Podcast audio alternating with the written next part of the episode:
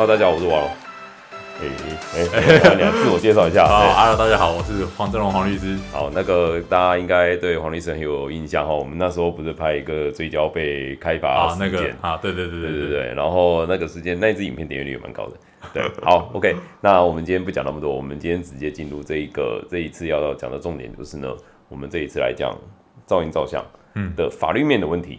因为其实好了，看到这支影片的时候，应该。会看到我至少揭露两起了，那第一起就是新版板桥的那一个，嗯，然后第二个呢，就是应该是那个新竹的，嗯，好，那我开头很简单的讲一下这两个人，板桥那个就是一台 T 呃不是 T Max 那个汉堡人，嗯，好原厂汉堡，然后我怎么测它大概都八十分贝，我用一百二叫它刷过我的那个分贝计也才大概八十出头，嗯，好，然后他被开罚，然后。那一起事件，我觉得最大的争议是那一个承办人，他跟我说，我们没有鱼眼镜头，可是我们到没有画面，对，就是有鱼眼镜头，而且就是我们就是一开始打电话说可不可以让我们调资料，到了现场不给我们，但应该讲说他有给我们，嗯，可是只给我们看影照片和影片，而而且用手机看的，嗯，对，然后可是只有一个主镜头，嗯，对，然后也不给就不把那个档案给我们，嗯。又跟我说没有鱼眼镜头，嗯，好，然后新竹的那个是他架在工业区，嗯，它架在工业区，然后它是一台一二五的光阳，好像 G Five 吧，嗯，然后也是被侦测到一个不合理的，然后重点是他那个对面是有一台汽车，嗯，我就觉得奇怪，为什么不是开它？嗯，啊，它看起来我也觉得改装车啊，爆改啊，嗯，呃，虽然马自达五啊，可是我也觉得为什么画面里面有两台车，他是选择开这边，不是开那边？好，所以就是这这两起嘛，然后新竹的那个也也是一模一样，我们调不到任何资料。嗯，可是为什么最后新竹的那个罚单会取消呢？嗯，就是上次跟大家讲的，就是他撸了几次之后，对方说啊，我们这个东西那天忘了记录校正值啊，环境的那个不是不是，因为他每他规定好像每三天还是每两天，仪器要校正要校正一次，可是他其实讲是讲校正，但是其实是归零。嗯，好，他就是讲说啊，那天没有校校正记录，所以这张罚单有争议就取消。嗯，可是他也没有说是机器不准或是什么原因什么的，然后他也没有说为什么为什么一台原厂车在时速七十以内会被测出嗯那个分贝超标。嗯，他完全没有没有解释给我们，然后也同样的没有钓到鱼眼。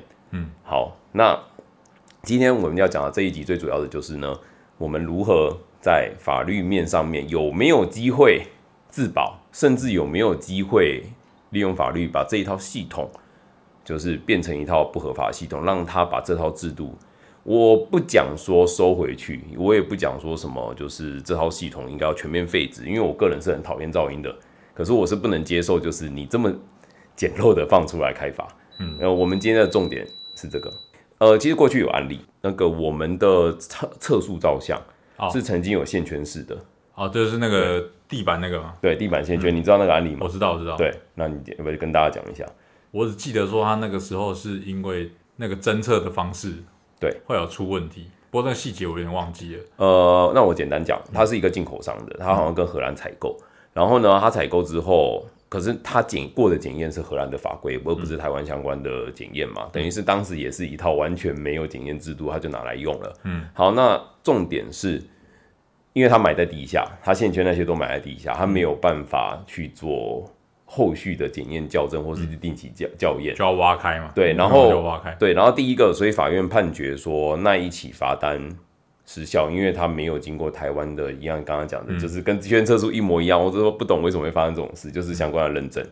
然后呢，所以那张罚单不存就不成立。可是警政署因为他也想不出办法，如何让这套制度。就是在后续怎么把它圆回来？对，圆回来，因为你不可能每一个都都什么一年挖起来一次，这么去检验嘛，所以那套最后就完全取消了测测速的功能。可是它还是有抓那个月线跟月线闯红灯，对，所以那个是其实也是一个。但是我觉得呢，不管是区间测速还是噪音照相，其实我觉得噪音照相应该比较有本钱往这个方向去打。嗯，对。那我们觉得今天就来讲第一个，你如果被开到这张单，有什么东西？怎么去救济？好，怎么去申诉？怎么去救济？待会就请郑龙跟大家说明一下。对，然后第二个呢，就是如果呢，我们真的觉得这个东西完全不行，我们有没有什么法律的手段让他打到底回戏，让他直接就是在台湾，不要讲说消失，就是你至少要整个系统大修正之后才出来执法。那我们今天就是要来聊聊这两个东西。那先请郑荣讲一下，你认为这一个噪音照相目前在法律上有没有什么的问题？你看到的法律上哦，目前我看到，因为它主要是依照噪音管制法，对，噪音管制法在母法，然后它噪音管制法里面有规定说，就是机动车辆的噪音事件嘛，这种东西有规范，例如说什么时候不能超过几分贝，这个标准在那里，对，但是他没有跟你说你可以用什么方式来开发，对，所以那个时候是一开始的风声出来说要科技执法的时候，大家说，哎，你没有规范，法制面没有完善，所以他后来在很快的时间内，他就定了。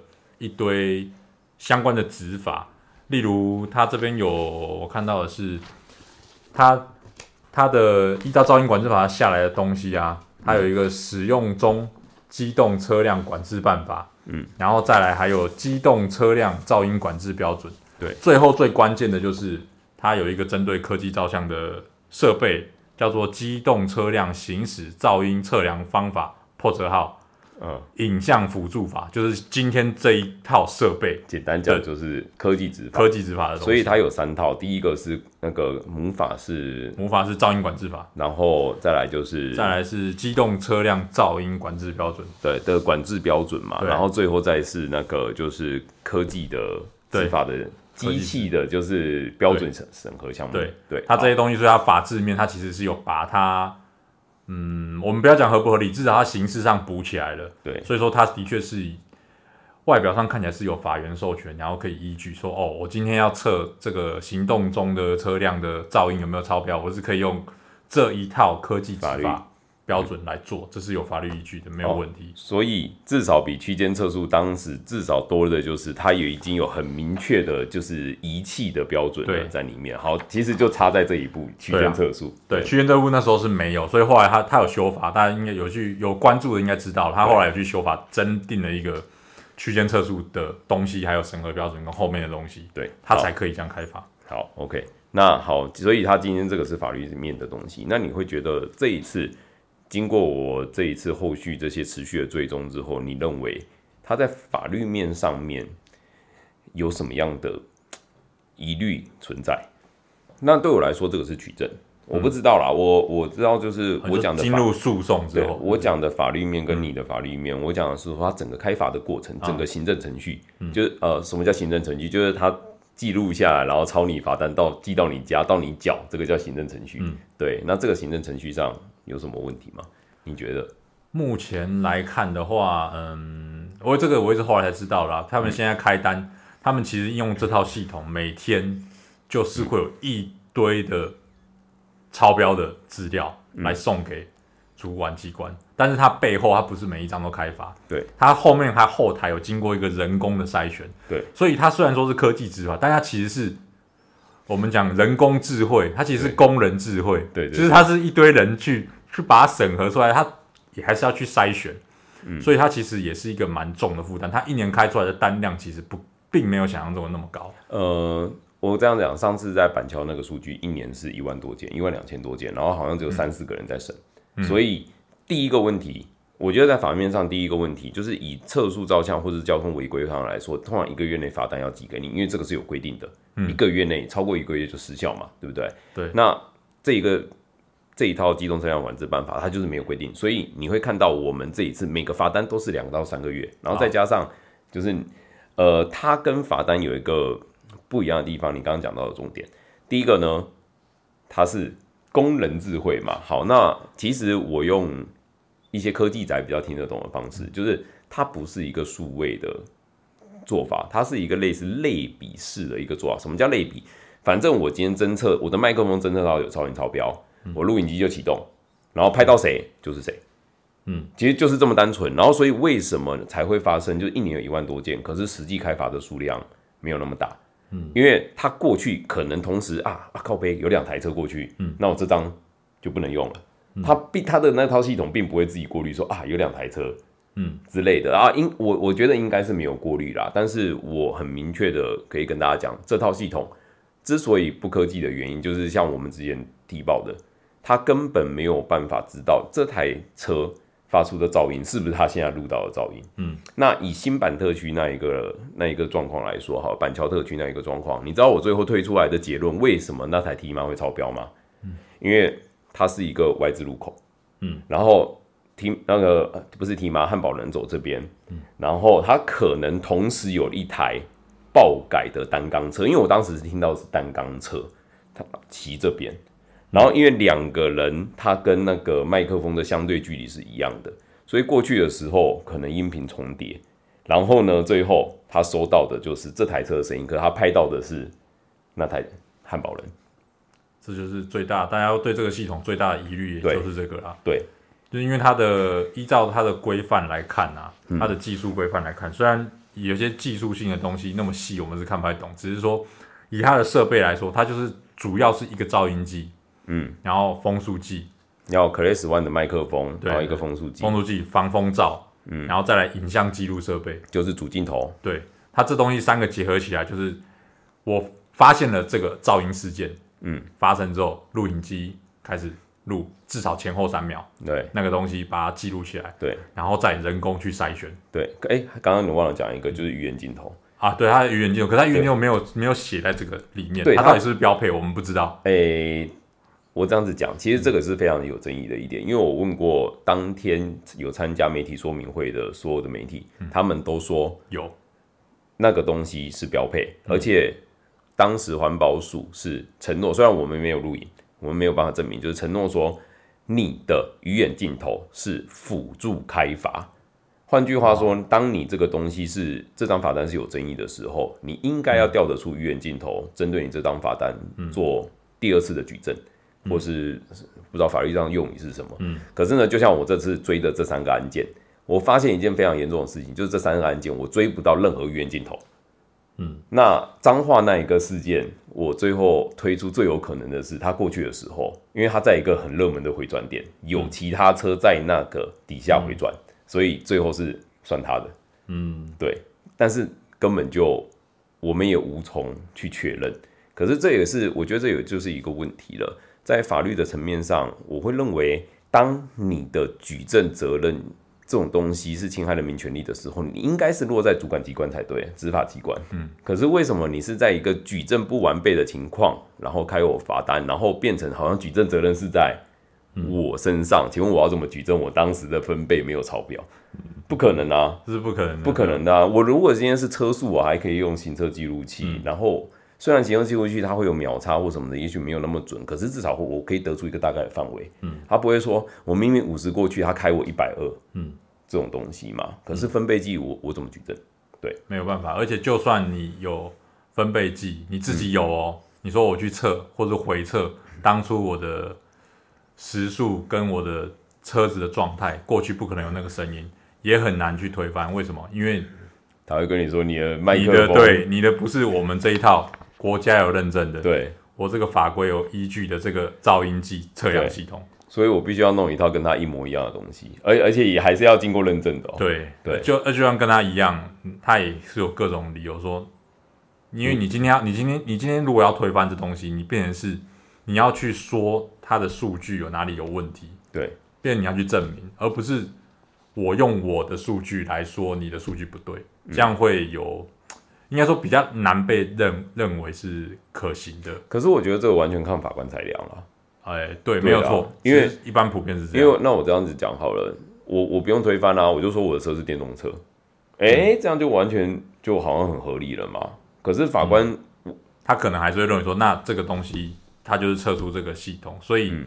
还是有可能会开发，因为他针对他会说，应该这样讲，他他针对的是道路行驶噪音，对。而不是说你的排气管音量或者你的传动声音的音量，对。所以不管你用什么方式哦，你今天在车上放鞭炮，你在道路上的那个声音就是超过，诶？它还是有可能这样开你，其实好像不太一样哦，因为我们有问过一个，如果今天是按喇叭造成分贝超标的话，它就不是用它就是人工删掉啊，呃对，然后可是它就不是用这一套去开。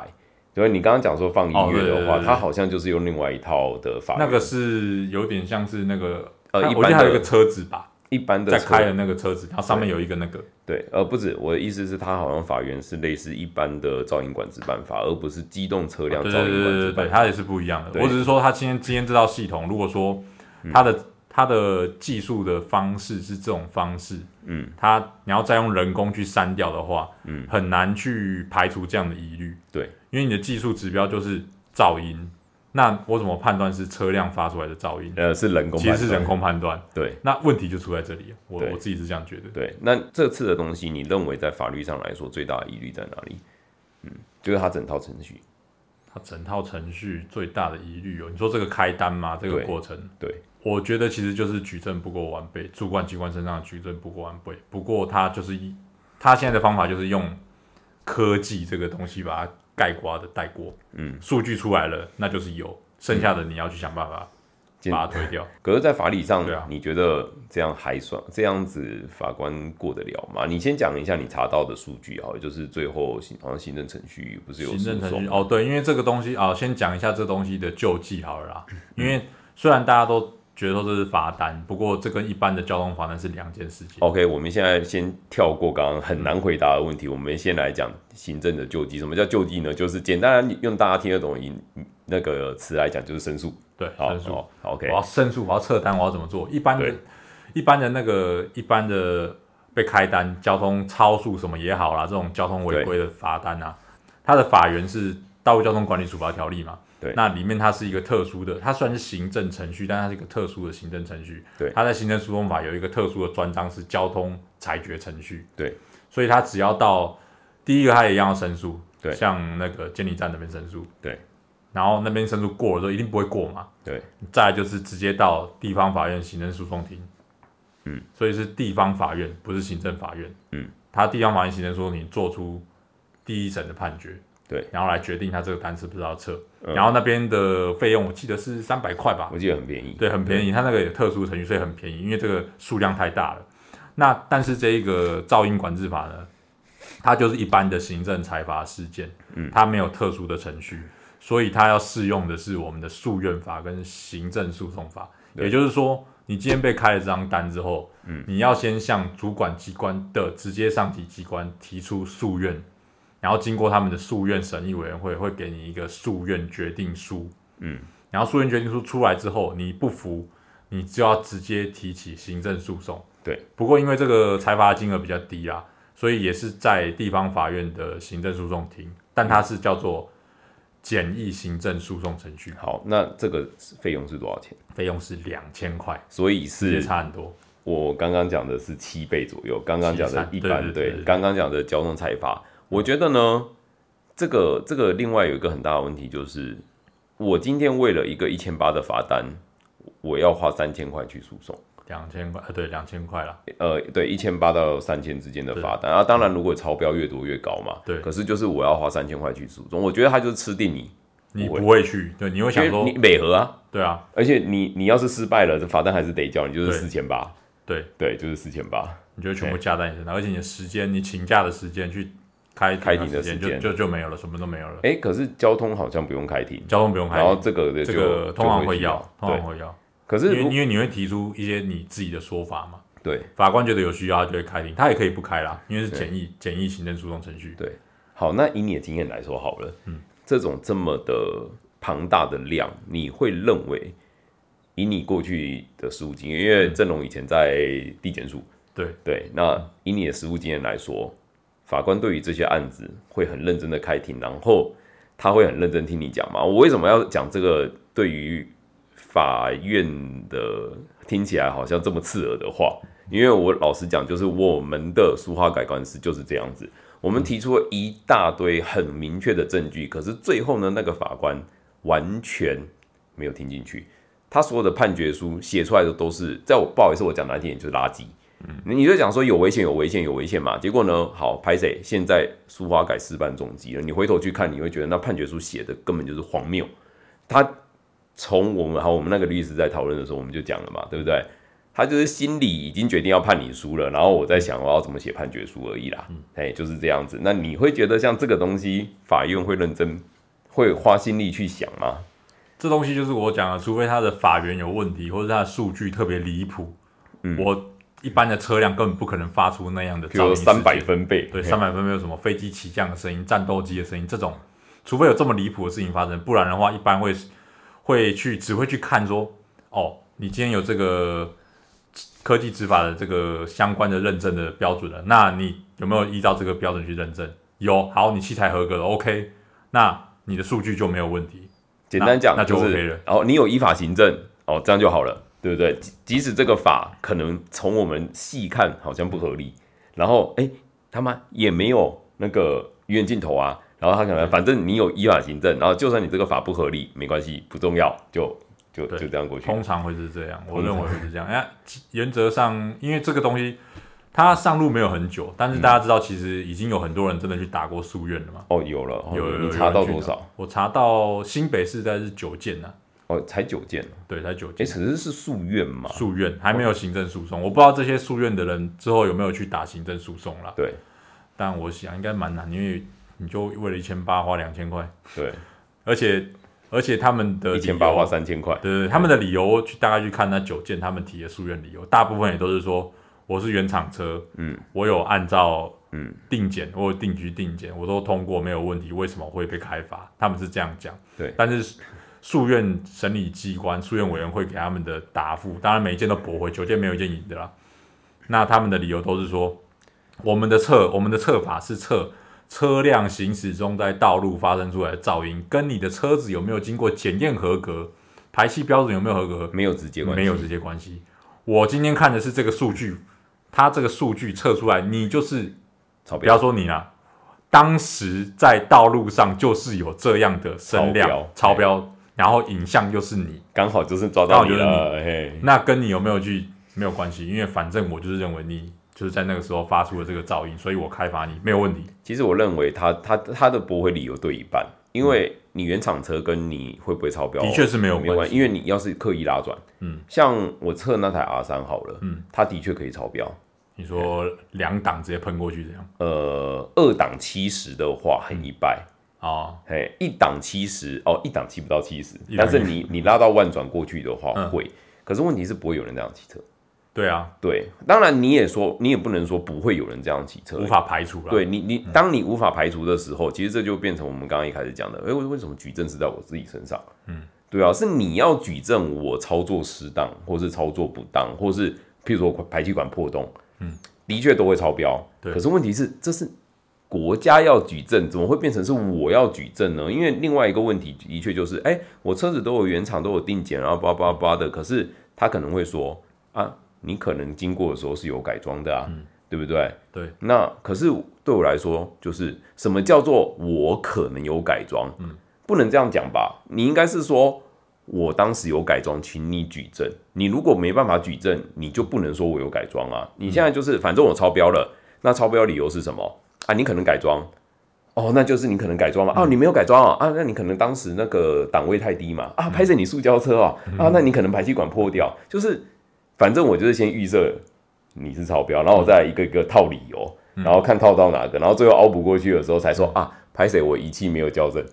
对对对，你你你你这样懂我意思吧？我觉得它最关键会有这么多争议，就是因为它的这套系统目前我们初步看起来，实际上应该也是，嗯，他没有办法真正去辨别当初噪音事件发出的声源是不是就是影像上那个东西。对，他现在其实应该是没有办法判断，没有错因为。如果他有办法判断，然后系统有办法让人信服，说我的这个技术指标有办法去明确的判断出道路上现在是哪个，不要讲道路上，现在这个影像中的环境，我录影的前后三秒，这个环境下是哪一个东西发出的声源超出了我的这个标准，这件事情有办法做到的话，那的确举证一定完备，因为后面你要在那个人再来举证证明说我可能没有或者什么的，那都是比较没有问题的，我觉得这样就可以，因为如果你的系统的确是针对那台车可以测出这么精确的东西的话，就不会有这个问题。因为我的确就是不用去管你说什么档位操作失误或什么，因为那些都已经不重要了。因为是实际上的确是你，而且是你发出这么大的声音，对那后面那些都不重要了。你刚刚讲那个，其实之前有他们的做法，就是一个噪音侦测车，然后上面是麦克风阵列。我们啊先不讲那个麦克风阵列是那个仪器符不符合标准，因为据李哥他之前查到的是，那个麦克风阵列好像也是。那个不合治安的，对的。好，我们先不讲这个，可是至少在技术上，你麦克风阵列，你做三角定位，的确可以做到，而且甚至可以做到那个影像图示化，嗯，就是声音图示化，就是会有一个像雷达回波那个红点啊，这个就是噪音源，它就会把红点标出来，像那个体温红外线体温计，对对对对对对，那个就。我相信你好像有查到那个，就我觉得那个的话就 OK，就可当然啦，你你有没有办法滤波滤到就是也排除其他的噪音源？嗯，那我觉得就是如果可以的话，至少这个看起来就没有那么争议，因为你看那个影像源就是你嘛。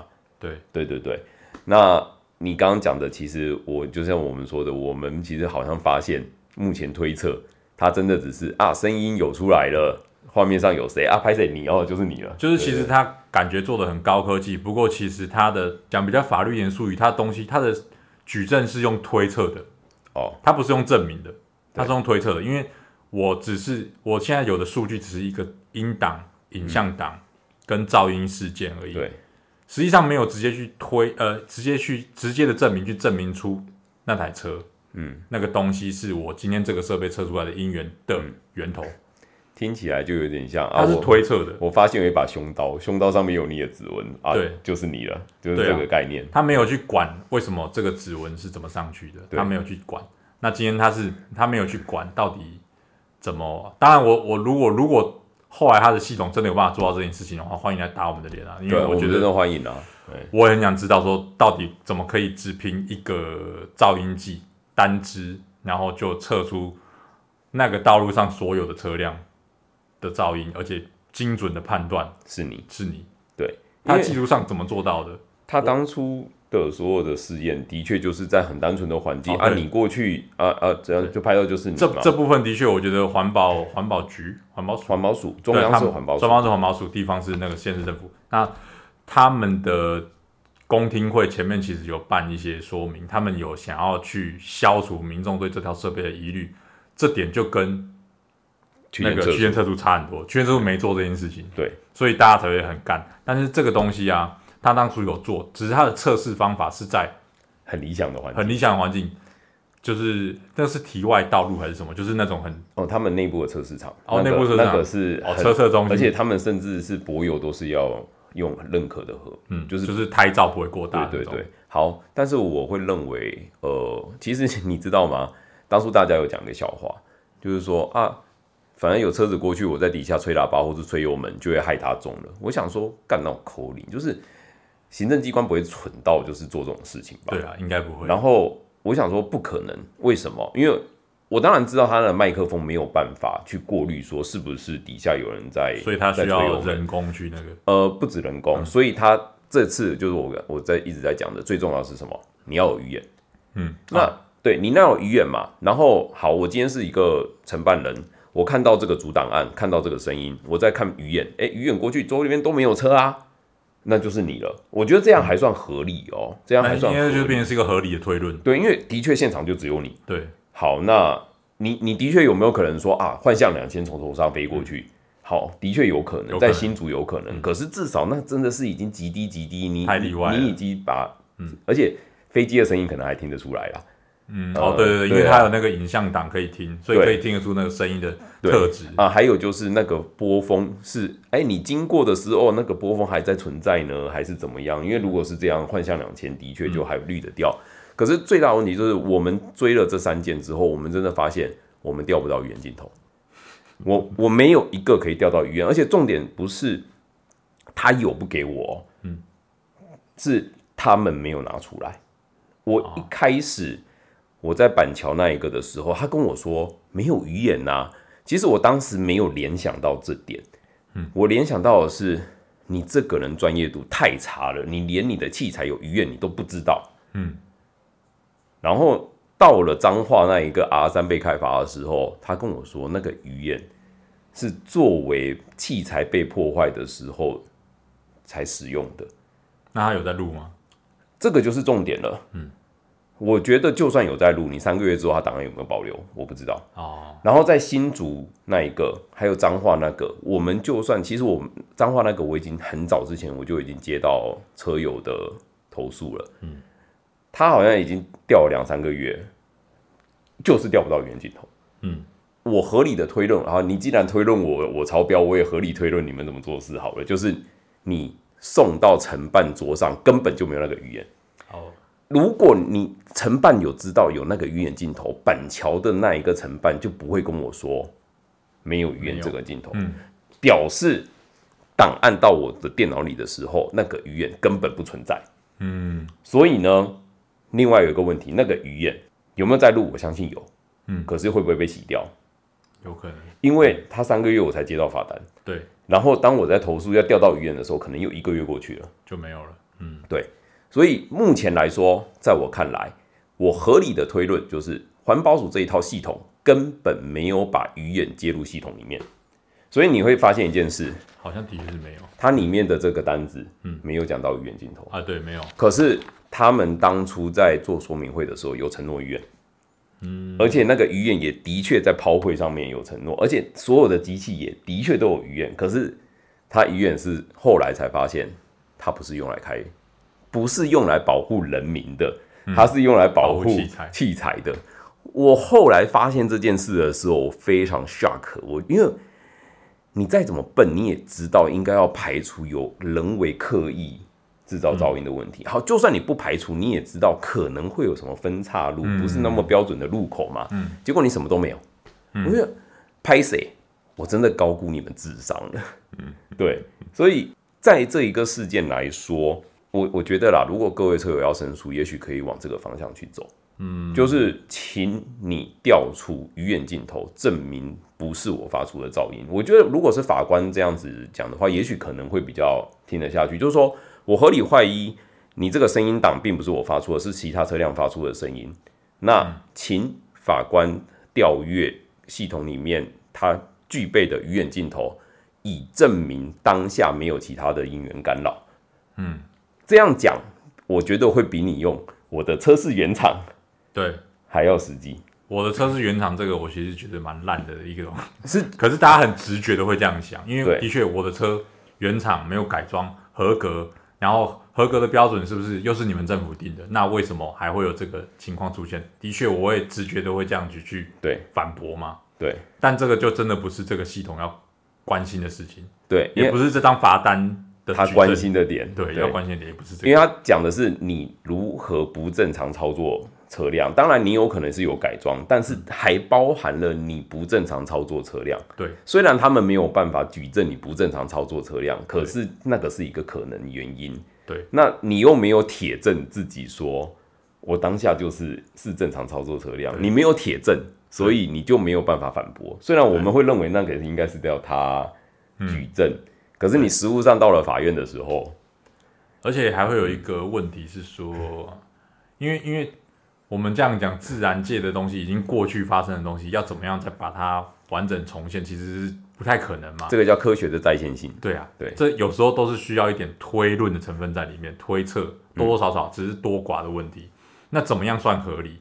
有时候也会去看说这个东西，它毕竟是一个罚单，是侵害人民的权利嘛。对，侵害人民权益的多寡，这也是有一个程度，它两个东西在相比。所以说，如果今天他侵害，如果法院认为说你这个侵害是很小，我举证程度也不用到那么高。简单来说，然后我翻译一下，就是今天不是什么杀人案件，所以法院也不想要很认真判。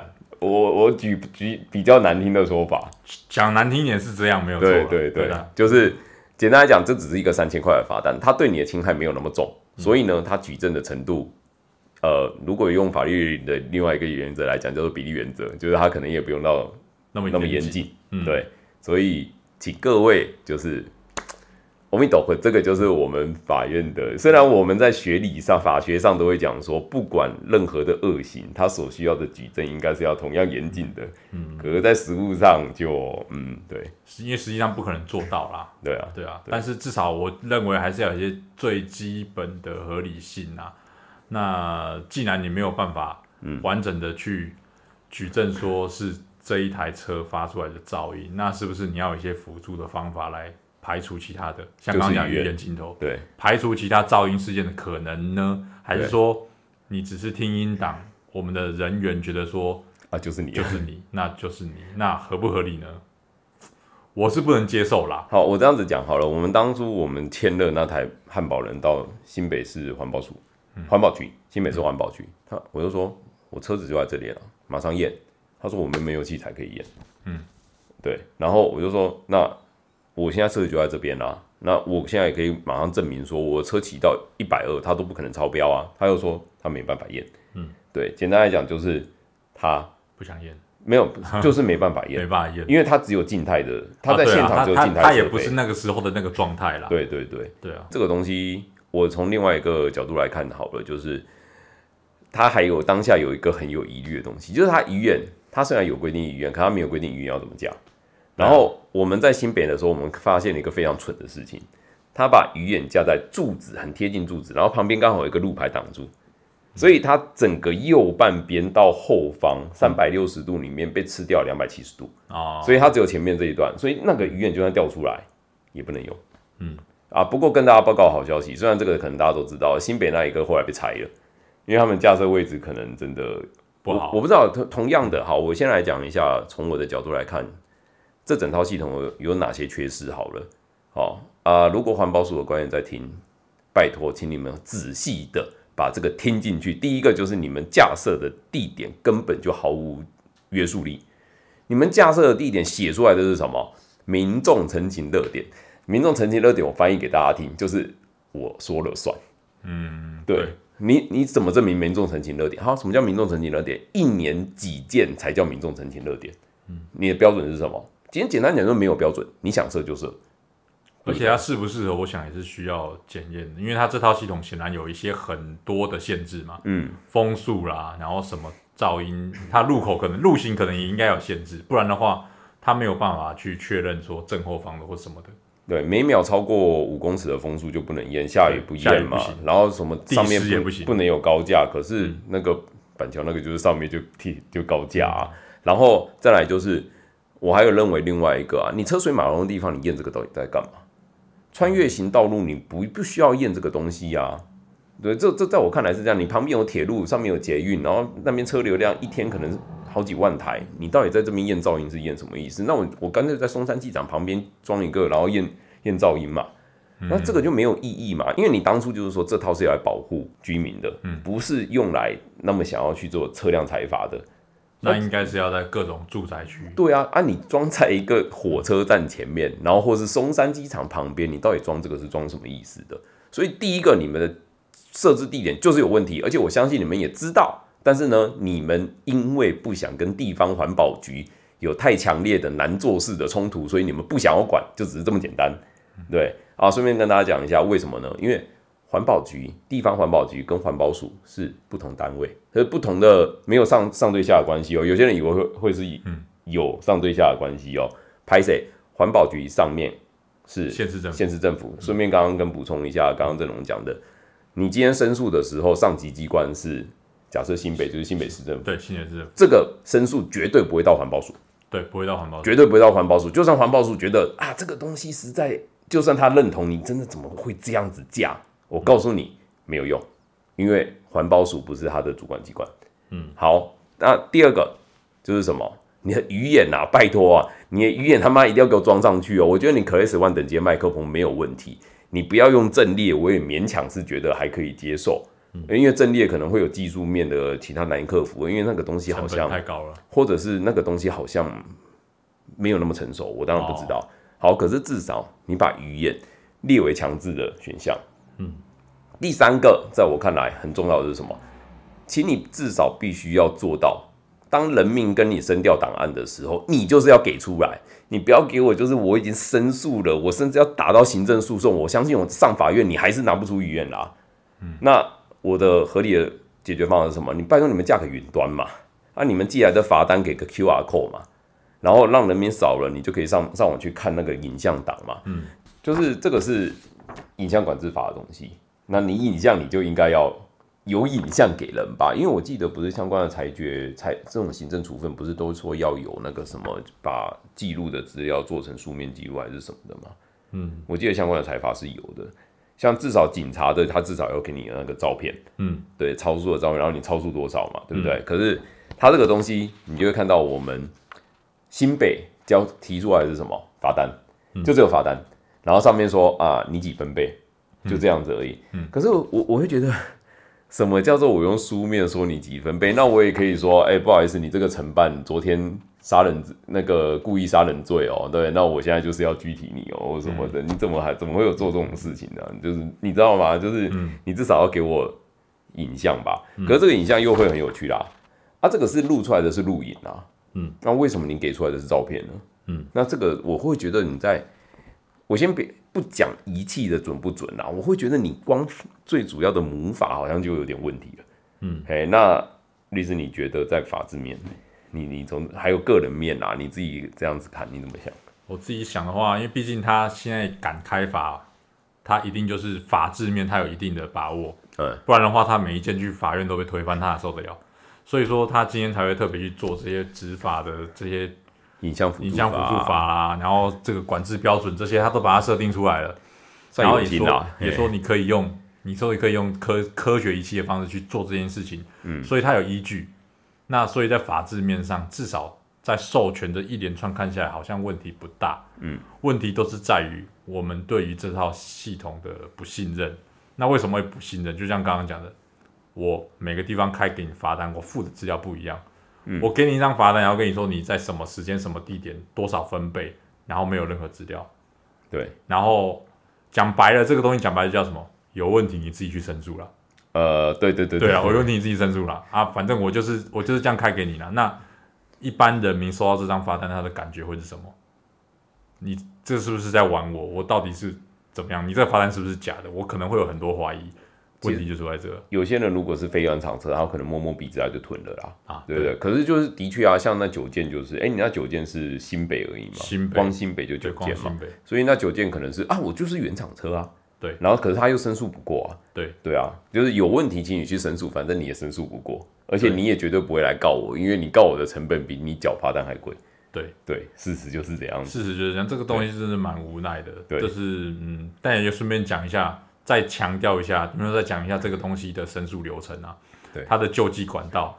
因为我们就把申诉流程再讲一次，跟大家讲。如果你之前收到的这个罚单，你也真的认为你没问题，嗯，哎，好来，要如果你真的收到这种噪音管制的罚单啊，然后你觉得有问题，你要怎么申诉呢？因为这是行政处分，所以它有一个诉愿，一定要打，先打一个诉愿。那诉愿要向谁申请呢？是依照诉愿法的规定，是要向。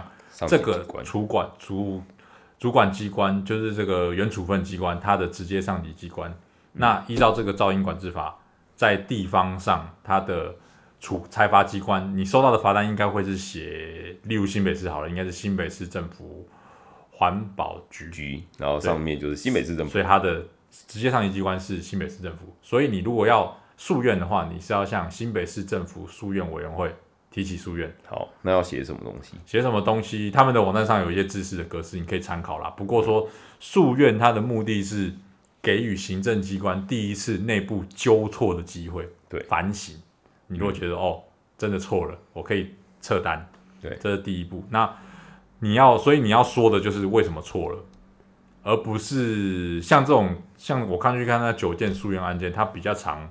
诉愿人他们比较长的说法是说，哎，我原厂车，我原厂车，哎，刚刚讲的，对，我原厂车，哎，为什么会不过？但这个不是他们关心的重点啊，他们要关心的只是我这个数据有没有问题啊？嗯，你发出你最后的行为啦，对啊，的行为的结果，对，那个东西有没有问题？你你不管你是去讲说他的，呃，他的举证责任有问题也好，裁罚过程有问题也好，甚至你去讲他的授权无法有问题也好，这都会是一个比你直接讲。我原厂车来的好一点。当然，在诉愿的过程中，因为它是直接上级机关的决定，所以被翻掉的可能性比较低。因为我们行政机关底下很少会直接说：“哦，虽然你是我下级机关，但你这个处分好像做错了，我帮你撤掉。”比较难，因为这样子的话，他们底下的机关也会有点无所适从，就是啊，我今天这样做也不对，也不对啊，你也不对啊。这个东西为什么会今天有这些标准出来？是不是也不也是你主管机关定给我的啊？那你就说我错。可是这主管机关又不是他上级啊，这反而是环保署啊。对对，只是说他们他们应该是有沟通过，对，有他们一定有沟沟通过。那今天你又直接说我错，嗯那我到底以后要不要开发？会造成他们里面有一些相当程度的困扰。所以说，为了不造成基层的困扰，通常会尊重，尊重讲好听点就是就是尊重。当然，他们还是会看你这个仪器设备有没有受过检验，因为既然规范出来了嘛，嗯。那你有没有检验？有 OK，那数字 OK，的确超标 OK，通常就过了啦。嗯。然后你有问题就是向法院啦。嗯，如果法院撤单，他们通常也就是 OK，他们也不会很少上诉。对，他们如果真的法院输掉的话，他就撤单了。好，那诉愿假设不过，诉愿假设不过的话，就要进入行政诉讼的程序了。对，那行政诉讼的程序，它不同于交通，对只需要缴三百块，因为它是它是环保的事件。对，那因为它裁罚金额比较小，所以它是适用简易行政诉讼程序。嗯简易行政诉讼程序，它还是要缴它的程序费用是两千块，哎，两千还是三千？两千两千哦，2000简易是两千。行政诉讼两千块，已经比你的罚单还要贵喽。对，这边你已经付出第一个成本了。嗯，那再来是你要向行政诉讼的话，你要向法院提出的理由，就必须要再比诉愿在理论上是要再更进一步，更有理由，更充分。对，啊更充分，而且你必须是要，但是有一个好处啦，这个时候你如果进入诉讼的话，你可以申请调查证据。嗯你在诉愿程序申请调查证据，通常不会鸟你。哦，所以法院可以，法院可以申请调查证据，如只要法院认为说你的嗯，理由为什么我要调这东西够充分。够充分就可以。像刚刚讲的那个，你请他调鱼眼镜头出来，嗯如果法院认为说这个对于事实的认定是有一定程度的帮助，就有可能会准。可是我感觉也很看很看法官，很看法官行政诉哎诉讼一直都很看法官啦，因为只要是诉讼，对对，因为毕竟以法的角度来看，刚刚都讲了，他这个这套法对基准没有问题啊，对，它的形式上外观是合法的啊、那剩下的问题是，你是说事实认定吗？事实认定，你提出证据啊。对我们主管机关的证据就是我有法律通过法有法源依据的科技执法系统而，且还经过检验，经过检验。那你人民有什么？请你拿出来，我法官看看，就会变这样。所以我们接下来要做的影片好像就很重要了。对，嗯如果有办法证明的话，就就可以了。对对对，好像哦，对，对，我觉得如果这样就是会蛮有意思的，至少会有一些激荡啦，对于这个系统会有更多的关注也好，讨论也好，或者是促使立委去监督也好，也好，都是一种哎好的方向。好，所以诉讼就是到这边。对，你可以上诉一次啦，但是上诉，它简易诉讼的上诉其实就相当于等于我们上诉到最高法院一样。对，哎，那上诉的费用多少？上诉的费用我记得它我记是六千。诶，没那么多，它是在加一呃加二分之一，所以应该就从两千变三千，哎，可是为什么我打书花改第二次我上诉缴到六千？因为你那个可能是哦高等呃我对没有你你的是高等你一开始就是在高等法院，哦，高等行政法院所以这个已经不是简易行政诉讼庭，然后我那个个不是我那个不是简易对对对，所以你这个是简易易哦。靠，我难怪我缴了那么多，我缴了六千多块。你那就比较正式的诉讼程序啊。好，不过这个东西我们之后来拍一个会很有趣的。那以你的角度来看，你对目前这东西来看，郑龙，你觉得怎么样的说辞会比较有利？不要再讲说我车是原厂了，我告诉你绝对没用。哎、一定没用的，讲原厂是没用的。我认为这个声音不是我的车身。嗯，那我认为，请你提出证明，就是这台这个声音不是其他车辆发出的。为什么我会这样讲？因为我们当初在听那台 b u r m a n 的时候，我们就有发现，我们觉得后来这是一个大单缸的车。那什么叫大单缸？有可能就是速克达爆改，嗯，炮管，嗯，因为那个一听就不是双缸车。可是呢，那个承办说录音会失真，你也没办法反驳他，嗯，而且他最后用手机给你看，嗯，你就没办法反驳他，嗯，因为的确，可是我会觉得举证还是在你身上，不是在我身上。好，那我会觉得这个也许是一个，嗯，对，然后所以我会说，我认为这个声音就不是我的车的声音，我车也不可能。那你可以就是自己做简易的检验，说我的车就是不可能超标，然后请你就是要明确的证明，就是说，嗯，我现在就是讲，请你提出意愿，嗯，对，好，这个是我的看法，我的讲法，我会说，对你的声音又爆发了一大堆问题，哎、那你呢？我这边其实也类似啦，因为毕竟我认为，我目前这样乍看起来，我觉得法制面的东西会比较难去挑战。例如说，你讲他的授权，或者你讲他的裁罚的过程，不合行政程序法的规定，或是这个噪音管制法的规定也好，通常都很难被挑战，而且你很难抓到他们的瑕疵。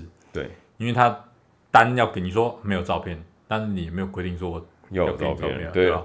你说没有照片哦，也没有规定要给你啊。对啊，没有，对对其实没有规定要给你，只是我们会比较容易去质疑那个结果而已。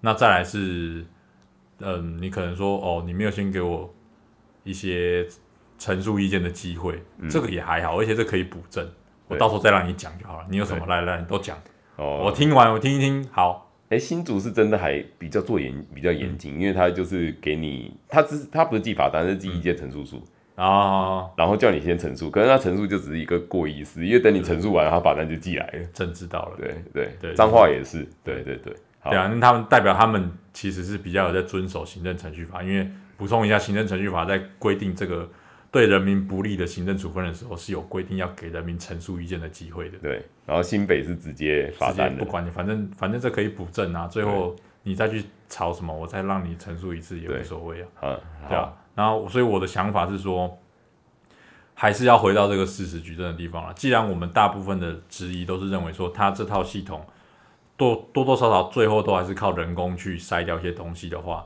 嗯那么关键点就会在于说，我要去质疑你的举证不够充分，我要去质疑你行政机关的举证不够充分。对，所以我可能会用先申请调查证据的方式，或者说用诉状来去请呃法官也好，或是诉愿审议委员会也好，请他们去确认行政机关如何排除这个事件噪音事件不是由其他地方所发出的。嗯，就是排除其他可能。对啊，你你怎么排除的？你告你在理由说明里面告诉。虽然说这个标准可能到时候会觉得说，哦，他可能在什么程度之下，就是那个刚刚讲的标准有宽有严嘛，对可能这个罚单金额小，他的推测的程度可以多一点，举证程度低一点，但是他还是要跟我说明说，你是用什么方式来排除其他噪音事件的可能性，嗯那这个合不合理？例如说，假如我们的科员，我们听这个东西，觉得说可能不是其他，那这个就有点问题了。嗯，如果只是你去这样听，嗯，然后说哦，可能不是其他车发出来的啦，那就是你用听的喽。对啊，那这样可能就要请那个开，科员，可能要开开那客人可能要出来作证，我可能要申请传唤他当证人。呃，请问他当时是怎么排除？那是依照你个人的经验吗？你怎么听出这台刚刚讲的 Bergerman 双缸车，双缸车跟单缸车差这么多，就算录影失真，听不出来吗？我觉得有点难讲哦。难讲哦。而且对啊，我顺便提一个比较有趣的，他最后给我看都是用手机，嗯，这不违反个资法吗？个资法我个人的资料，我到行政机关去跟你调阅的时候，结果你给我看你私人的手机。私人手机，你今天我、嗯其实这我是我当初有想到的。你今天如果是给我看你的电脑，或是用什么东西，或是你用的公公务器材，然后就是说、啊，你看这个就是嗯这些档案。哦，你意思是他的资料流入了他们的私人手机？对对对，因为当初那个录影、那个三秒，就是总共六秒，嗯，他是给我看手机的，而且两个都是。哦，包含脏话，包含新北。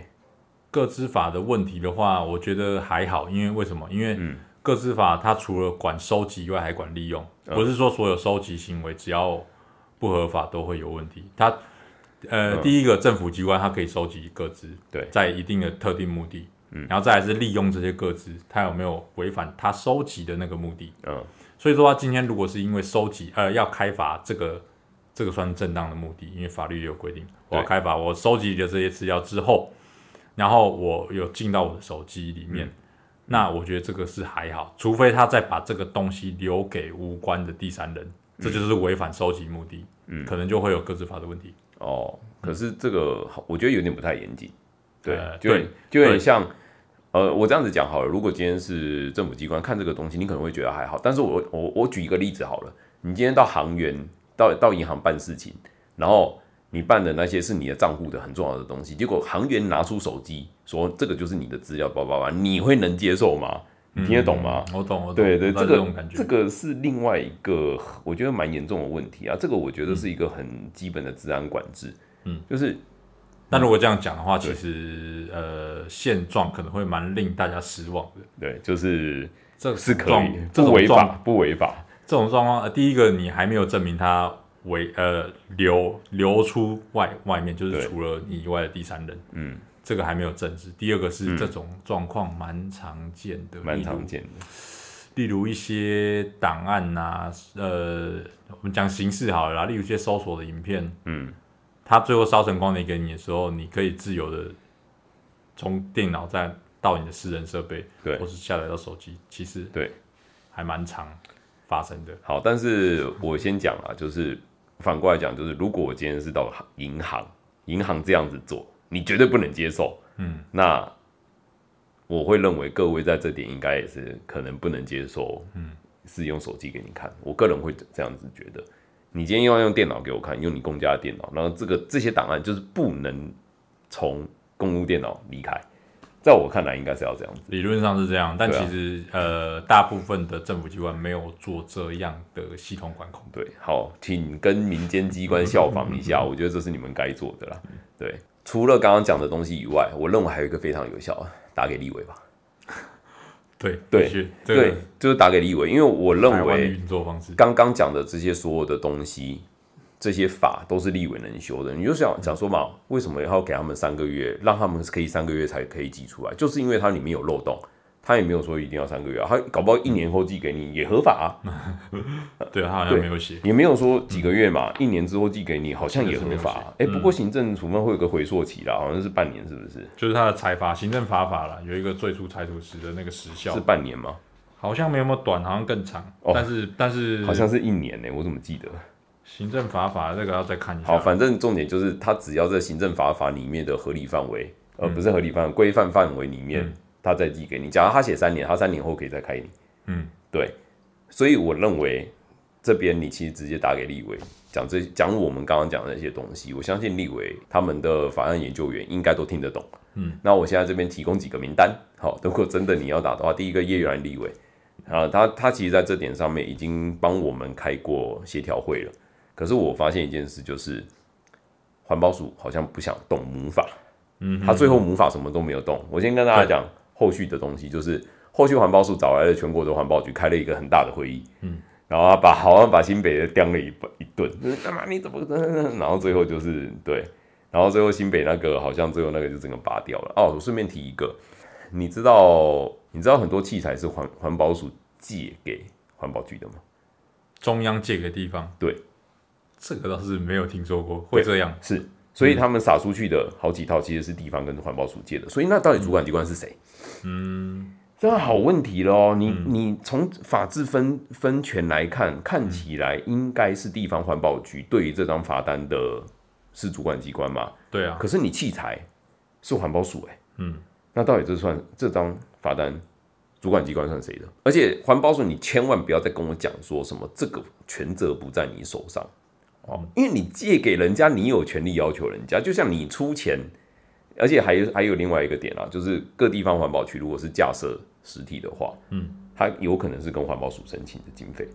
哦对，哦对，因为毕竟它一套我记得是不是八十万啊还是多少？呃，好像，嗯所以我的意思就是，你不要再跟我说你们没有全责，你只是不想把场面弄难嘛。我说穿了就是，你只是不想要跟地方环保局交恶而已。嗯，所以你才想说啊，大家好来好去，我我法多给你一点空间，那你们也不要弄我。嗯，可是你们明明就有责任把这弄得更好，所以我想，哎、那所以那这两个条件，第一个给钱的，第二个是是到底主管机关算谁的？其实因为设备他也没去管啊，所以其实如果这样的话，他他还是环保局啊写当然是地方政府啊，对啊啊，，可是他们有应该有更多的话语权啊，所以你不要再跟我讲说这个东西不是你的权利的啦。对啊，我这是我看法啦。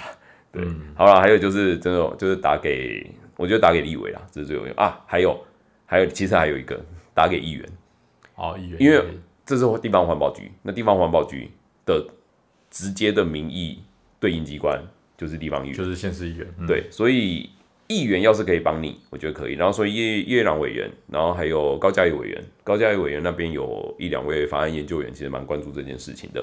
然后再来就是呃时代力量的一些委员，我觉得这些都可以。对我再次强调，呃，如果委员接受到这些的呃相关的投诉的话，请记得我们并不是要反对你的噪音照相。我们是觉得你这噪音照相实在侵害的太过头了，太粗糙了。对对对，太粗糙了，所以你们应该是要协助把这个东西更完善，罚到那些该罚的人，请你用这个这个心态去去做，好，所以我觉得这个东西是有民意支持的，对，然后还有什么？还有哪些委员呢？其他的，哎，不过我想问一下，像这个是内政委员吧？你说这个是哪一个？对啊，哪一个立法委员？应该是内政委员了，这不是交通哦。这不是交通，这绝对不是。这不是交通，可是交通其实也是很有相关啦。交通对也是有相关，因为它虽然是环保的东西，但是它是机动车辆，机动车辆对，所以交通应该是很有相关。这个好像没有那么的分的一刀切，不知道他们委员会里面有没有这么细。可是这应该是内政，我觉得比较像内政。内政对，所以内政委员目前还有邱显志委员啊，拍谁啊？邱委员多担当一点啦，好，加油加油。对，还有邱邱委员，然后这些大概就是可以做的东西。哦，我希望。委员们也扛起这个修法的责任，因为这个是你们可以修的法。我觉得至少你们可以修相关的。第一个档案怎么交付，好像可以嘛，对不对？如果他无法有定，当然就可以啊。对啊，档案怎么交付？通常其实通常他们不愿意定到那么细，他们觉得或许觉得这个东西是行政机关的专业。裁量，就是又讲到我们上给他多一点空间就比较。好做事，对。可是我觉得至少你也许可以写到，就是一些原则性的规范，就是影像交付，嗯，对，就是声音影像，然后那些全面的交付，而不是只有什么数据之类的。然后再来就是采发时间，我觉得这两个至少是应该要做到的，嗯，对。请你把采访时间拿出来。我讲句难听一点的，为什么目前最大的问题是在这两个？因为我今天就算要申诉，我什么东西都没有，我连说我要证明周边。是有其他车辆的，我也拿不到鱼眼的档案啊。嗯，我那我拿不到鱼眼档案，请问法官要怎么判谁赢？他最后判就是他要不要说这个东西有法院依据？嗯，对。可是你要是可以拿到环境的档案，你就可以说有其他车辆干扰，而且它看起来哎炮管，哎那就是了嘛，对不对？那就是了嘛。所以我认为只要这两个有做到，第一个实现，第二个。档案交付其实可以免掉很多争议，嗯，对，大概是这样子啊。核心都还是在那个举证的细致程度啦。对，其实我先讲啊，这个绝对不是什么你车远不远长，嗯，你的重点应该要在他们举证有问题，嗯，对，大概就是这样子。好了，那今天这个东西如果有什么意见的话，就在底下留言，我就是看能不能尽量再再补充给大家。然后最后敬请期待，我们会做一个很好玩的测试，好不好？好，那今天也谢谢郑龙。对不对？好，OK，谢谢大家，拜拜，拜拜。